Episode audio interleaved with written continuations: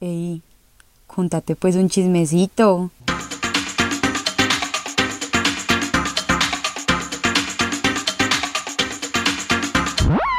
Bueno, yo no sé, yo voy a empezar a grabar los gritos y yo les vamos a hacer un podcast el día de hoy. Les cuento entonces que estoy en una finca. No sé la calidad del sonido, cómo vaya a quedar para este episodio. Algunos se estarán preguntando por qué no lo hiciste antes de irte para esa finca. No tengo una buena respuesta. Listo, soy una persona desorganizada. Listo. Entonces, nada, les cuento que el episodio de hoy va a ser un poquito más light que los episodios pasados porque pues me lo merezco. También les cuento que no tengo COVID, creo, pero creo que sí tengo gripa, niños. Yo toda la semana súper desechable. Entonces, no sé, ya irán sabiendo qué pasa conmigo, pues si no vuelvo a subir episodios porque me dio COVID y me morí, ya estaremos bien. La historia de hoy también es una historia que llevaba yo apuntada hace mucho, pues, o sea, desde que empecé el podcast, pero pues es una historia cortica,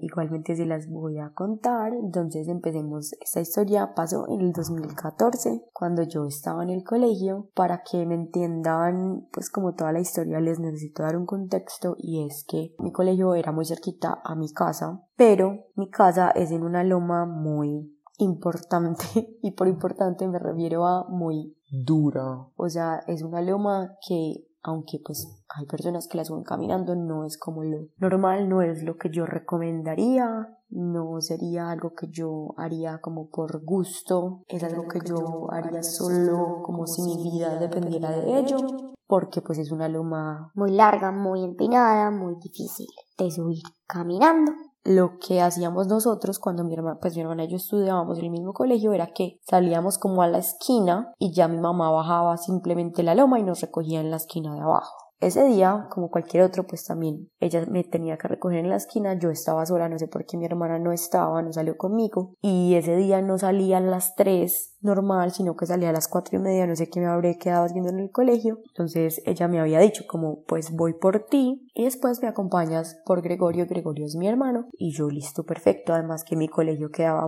pues o sea, donde ella me tenía que recoger quedaba mil veces más cerquita, que donde tenía que recoger a mi hermano, eh, bueno, entonces yo salí normal ese día, no sé por qué, llevaba el morral repleto de cosas pesadísimo. Y cuando yo salí estaba medio cayendo goteritas, pero pues a mí la lluvia no es algo como que me impida actuar, entonces pues yo no dejé que eso me detuviera, yo dije como pues igual ya debe estar que escampa. No importa. Y ella normalmente no se demoraba mucho más porque uno la esperaba en la calle, no la esperaba como en un lugar cerrado. Entonces, bueno, cuando yo llegué a la esquina seguía como cayendo agüita, pero nada grave. Pasaron 10 minutos, el agua cada vez se intensificaba más, pero yo decía como no, pues no importa, ya ya debe estar que llega por mí. Yo tenía el celular descargado, como suele suceder. Las personas que me conocen y están escuchando esto lo saben. Y pues no, no había nada que podía hacer para comunicarme con ella en ese momento, entonces simplemente seguí esperando, entre comillas, tranquila. 10 minutos y nada. 20 minutos y nada. Y cada vez como que sí llovía más, pero todo fue muy paulatino, entonces no fue como una lluvia dramática de un momento a otro que a mí me hiciera pensar como que me tenía que ir a, no sé, guardar refugio, igual tampoco era como que me podía volver ya para el colegio porque ya eran las cuatro y media, el colegio ya estaba cerrado, entonces no tenía más remedio que quedarme ahí o subir la loma, lo cual no era una opción para mí.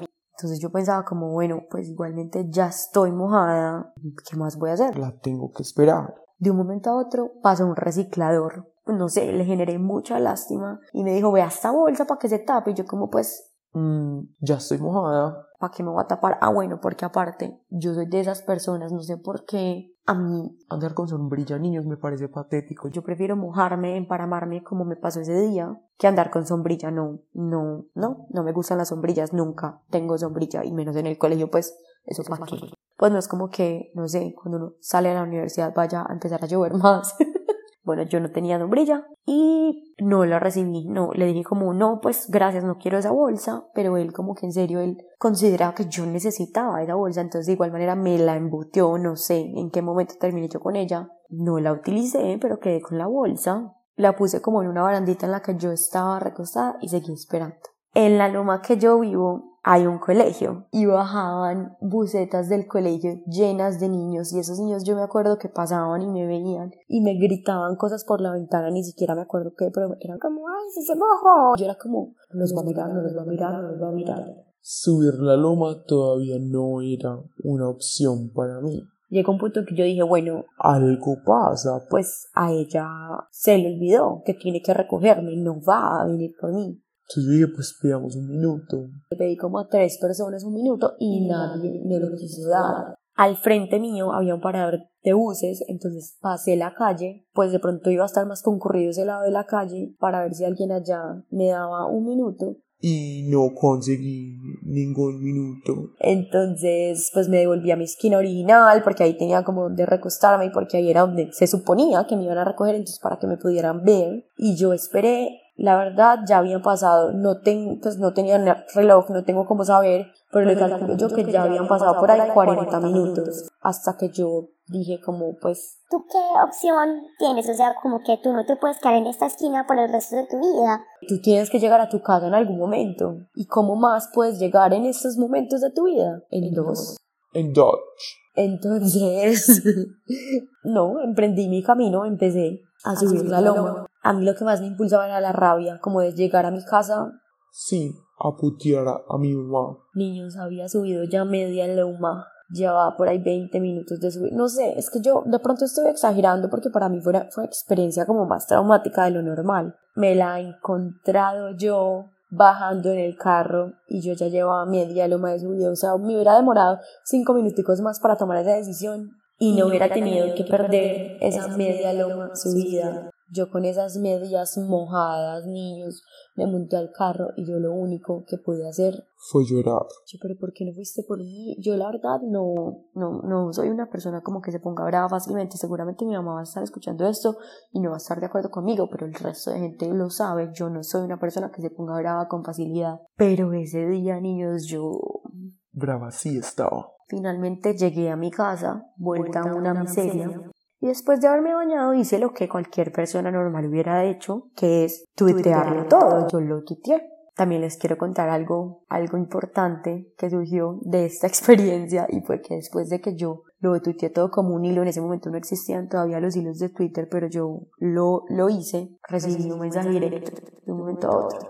Este mensaje directo era de Amalia Londoño, para los que no saben, los incultos que no saben quién es Amalia Londoño, ella es una periodista que para ese momento ya había sido locutora en la W, en Caracol Radio, profesora en EAFIT y por algún motivo me seguía a mí en Twitter y me escribió que nosotros éramos vecinas y me dijo, seguí escribiendo. Y yo pensaba, señora, Tú, tú tienes estándares. no mentiras, yo no pensaba eso, pero yo como que nunca entendí, ya que gracia vio en mí y me decía, no sos común, esto debes saberlo y aprovecharlo. Esto se, esto se los cuento no porque crea que es verdad, sino para chicanearles que ella me lo dijo, pues aparte ella no me conoce, hasta este momento nunca nos hemos conocido, Amalia, si estás escuchando esto, te mando un saludo. Eh, la verdad no sé de dónde vengo ni para dónde voy con esta historia, que por cierto ya acabé. Ah, bueno, para contarles que con motivo de, de pues como de llegar hacia mi casa, Esa ha sido la única media vez que yo he subido esa loma. Las otras veces ha sido porque me metí a un gimnasio pues que quedaba al lado, entonces ahí sí me iba caminando, pero pues lo hacía como por hacer el deporte. Pero lo digo pasito como para que no se lo tomen muy en serio. y bueno, vamos con la segunda parte del episodio que en realidad me emociona mucho. La gente que participó ya debe saber cuál es. Les puse en Instagram entonces la dinámica y es con qué personaje animado pero no humano se meterían. Quiero aclarar an- antes de empezar a compartir sus respuestas que yo no me inventé como este tema de conversación, pero me parece excelente, una forma muy buena para conocer a alguien y como yo los quiero conocer a ustedes, se los propuse. Entonces vamos a empezar. Quiero empezar comparando estas dos respuestas. La primera persona dice, con Fiona. ¿Debo aclarar o no? Bueno, Fiona es Shrek. Primero que todo porque es una princesa, pero porque tiene un corazón gigante, o sea, renunció a ser perfecta para ser una ogra super sexy by the way y estar con Shrek. Entonces a ella no le importaría que yo fuera feo o mal geniado como Shrek y me llevaría a comprar cosas. Además, sabe como karate. Bueno, no entendí, o sea, entiendo todos los argumentos de esta persona, incluso no siento que se necesiten argumentos para dar respuesta porque same, pero la parte de me llevaría a comprar cosas como que no la entendí muy bien, te refieres a porque es muy muy lejano, pues como bien vemos en las películas hay muchas tiendas y porque Fiona tiene como un alto poder adquisitivo o, o, como que te imaginas a Fiona como una persona que le gustaría mucho ir de shopping o que esa parte me quedó como no me quedó muy clara pero me encantó esta respuesta. Ahora comparamos con la siguiente respuesta, Fiona. Mi argumento es que ella es millonaria, hija de la realeza, una gran oportunidad de ser de la familia real y heredar la fortuna. Eh, Fiona, si estás escuchando esto, tú ya sabes cuál es. Bueno, no, el hombre de tu vida es Shrek, pero si a Shrek le pasa algo, Eduardo Tisnes. Bueno, la siguiente persona dice: Simba. Es demasiado sexy y es el rey de la jungla y de los animales. La verdad, eh, Simba me lo dieron mucho, pero yo no, como que no comparto esto por la simple razón de que yo nunca me he visto el Rey León, entonces no, como que no puedo opinar al respecto, o sea, como que he visto a Simba pues como su representación gráfica y no puedo decir que sea una persona, una, perdón, una criatura fea, pero pues no conozco bien de su carácter. Ahora, el siguiente, muy muy importante, Spirit. El corcel indomable, dice la persona, pues eso lo estoy leyendo textual. Spirit, el corcel indomable, porque muestra su lado leal, protector y amoroso hacia Luna la yegua y hacia el indio, su amigo. Luchó hasta el final por su libertad. Sí, sí y sí, si hay algún personaje animado en el que uno piensa a la hora de qué palabra usar, o sea, del romanticismo. Spirit. Otra persona dice, Spirit, rebelde con causa, tiene las mejores cejas que han podido animar en toda la historia, bad boy, pero cuando se enamora cambia. Y esta misma persona también dice, Scar, the original bad boy, meros ojos. No sé cómo hicieron para hacerle el candado a un animal, pero tiene el candado en la barba. no sé para ti porque el candado es símbolo como de algo atractivo. A mí no hay nada que me pueda parecer más feo que el candado. Además, no sé si seas consciente de que Scar es como, es como no, es gay. Yo creo que eso ya todos lo tenemos claro. Yo no me he visto el Rey repito, pero pues he sabido por la comunidad internacional, aunque te felicito porque no dejas que su orientación sexual te detenga. La misma persona entonces que nos acaba de dar la última de Spirit de Scar ahora dice, Rayo McQueen, excelente sonrisa, competitivo y seguro de sí mismo. Al final dejó de ser egocéntrico y se convirtió en buena persona. Bueno, eh, que dejó de ser egocéntrico, sí.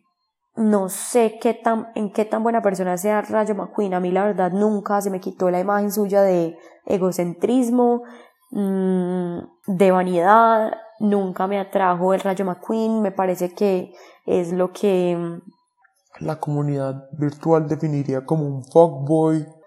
Aunque a mí no me gusta ese término, eh, para mí Rayo McQueen queda descartado de esta carrera. Esta respuesta, niños, me encantó. Nunca lo había pensado. Dice, el caballo de Mulan.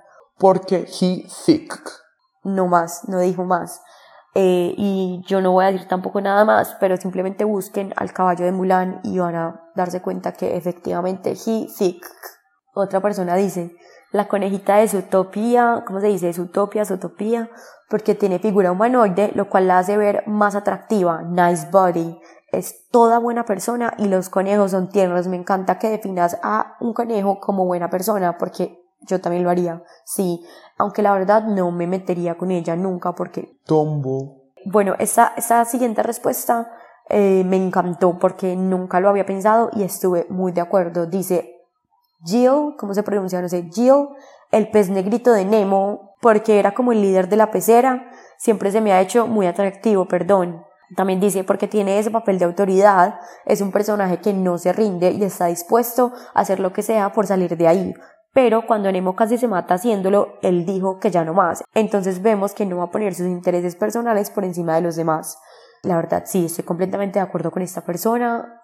Además, siento como que eh, este pez, ¿cuántos años podría tener? O sea, no sé si esa especie de pez en específico, como por años me refiero, si fuera una persona cuántos años tendría el personaje. En mi, en mi opinión tendría por ahí unos 40, pero siento que es un veterano de guerra. Siento que es separado eh, sí, divorciado, siento que sabe utilizar un asador, como que en un paseo el cereal que asaría la carne, si todo esto tiene sentido, todos esos conceptos eh, para mí van con este personaje, estoy de acuerdo contigo, eso, eso que, ¿qué dice de ti y de mí, persona que respondió esto, que nos gustan heteros, claramente, bueno, otra persona dice, los niños de Tinkerbell y la verdad ni siquiera le pedí justificación porque no la necesita, pues ustedes han visto esos hados de Tinkerbell.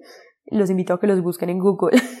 Ahora, mi respuesta favorita de toda la dinámica, niños, esta persona dice, es más, es que va a ser la única que no voy a mantener anónima porque sí, te la ganaste, Juliana Pérez. Juliana Pérez Londoño dice, a mi chiquita me parecía sexy el Grinch y me daba mucha envidia de la señora que se cuadra con él en la película. Hay una parte que él le tira un árbol de Navidad a unos niños y la señora dice esos músculos y yo pensaba, uy sí, meros músculos. O sea, niños, a Juliana Pérez les parece sexy el Grinch. Nada más que agregar. Otra persona dice el tiburón de Buscando a Nemo porque es como todo malote, niños no. Yo siento, o sea, no, al final se amansa y todo, pero una persona que tenga como ese nivel de maldad, siento que para mí es un síntoma de inseguridad, entonces no. Y por último, una respuesta muy creativa, en mi opinión, y dice Karen la de Bob Esponja. Es como toda inteligente, da chimba de consejos, como que es toda racional y tiene voz mela. Lo malo es que está casada con Plankton. Para los que no han entendido, Karen pues es el computador este Plankton, yo no sé, jamás me hubiera imaginado dentro de esta categoría a una máquina, aunque obviamente, ¿quién soy yo para, para decirte que no? O sea, la única condición era que no fueran humanos, entonces, you do you. Ahora pues les voy a decir el mío, por si no se habían dado cuenta ya, pues yo esto no es como que lo esconda, como que lo, lo intente ocultar, eh, si yo me fuera a meter con un personaje animado no humano. Incluso si los humanos entraran en esta categoría, no, no sería ninguno de mi elección porque este personaje sería mi elegido. Es dos puntos. Les doy tres segundos para que adivinen las personas que aún no lo saben. Es correcto, Shrek. ¿Por qué? O sea, obviamente no necesito explicarle a nadie esto, yo no tengo por qué darle explicaciones a nadie, es mi podcast, yo veré, no mentiras. Niños Shrek es perfecto, es un hombre auténtico, es un hombre de carácter fuerte, un hombre que defiende sus principios, un hombre que está orgulloso de ser quien es, muy importante. Bueno, es un hombre que no tiene como una filosofía de trabajo muy fuerte, porque yo creo que no, el de que vive, pues como de su propio pantano, entonces por ese lado, ah bueno, pero es terrateniente tiene su propia propiedad importante. Por otro lado, es un buen papá, pero muy humano, si podemos usar este término, pues yo me lo permito porque yo soy la dueña de este podcast, entonces yo me lo permito. Muy humano, ya que pues es un buen padre, pero también le dan sus momentos de quererse desaparecer, casi abandona a su esposa y a sus hijos incluso en una ocasión, pero pues no lo hizo. Sexy, sí. En mi opinión, Shrek es sexy, sí, porque todo, es cuestión de personalidad, amigos. Yo no soy una persona superficial, comprometido con su estilo personal, que es que, o sea, necesitan más argumentos, ¿no? O sea, cierro con esto. Shrek es el mejor partido que ha pisado alguna vez alguna sala de cine en el mundo. Gracias, chao.